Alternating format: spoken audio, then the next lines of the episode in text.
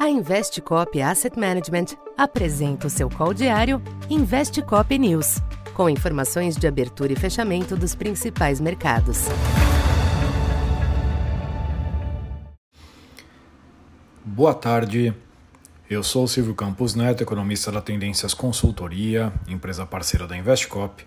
Hoje, dia 27 de setembro, falando um pouco do comportamento dos mercados nesta quarta-feira, Após uma abertura relativamente amena, as pressões nos yields dos treasuries longos voltaram a direcionar o ambiente nos mercados nesta quarta. Nos Estados Unidos, as taxas de 10 e 30 anos ultrapassaram 4,60 e 4,70 respectivamente, renovando seus maiores níveis desde 2007 e 2011. Declaração de dirigente do Fed reforçando a intenção de voltar a subir os juros e a nova escalada do petróleo após o recuo dos estoques nos Estados Unidos, contribuíram com um impulso adicional nos juros de mercado. No caso do petróleo, o Brent superou 96 dólares hoje, no maior patamar desde junho no ano passado.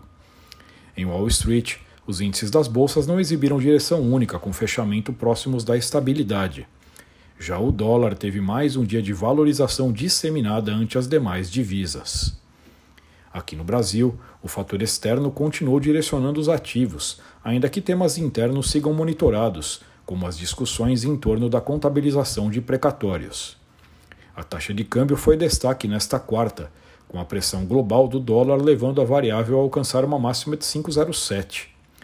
Diante de uma pequena redução das pressões no final da sessão, o câmbio fechou o dia em 5,04, alta de 1,2%, ainda assim maior fechamento desde o final de maio. O Ibovespa ainda conseguiu se apoiar nos bons ganhos da Petrobras para exibir uma leve alta de 0,12 no término do dia, aos 114.300 pontos. Na curva de juros, as taxas médias e longas estenderam os avanços recentes, com as altas renovadas dos yields externos. De todo modo, as oscilações hoje foram moderadas.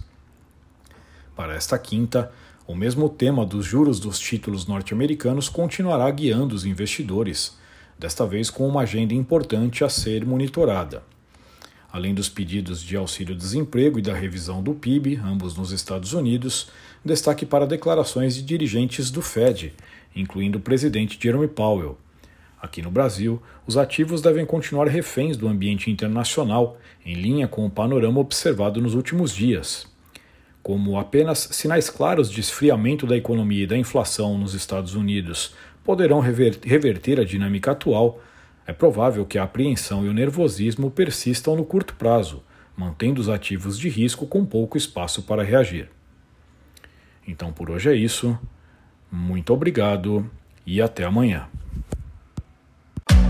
Essa foi mais uma edição Investe Cop News.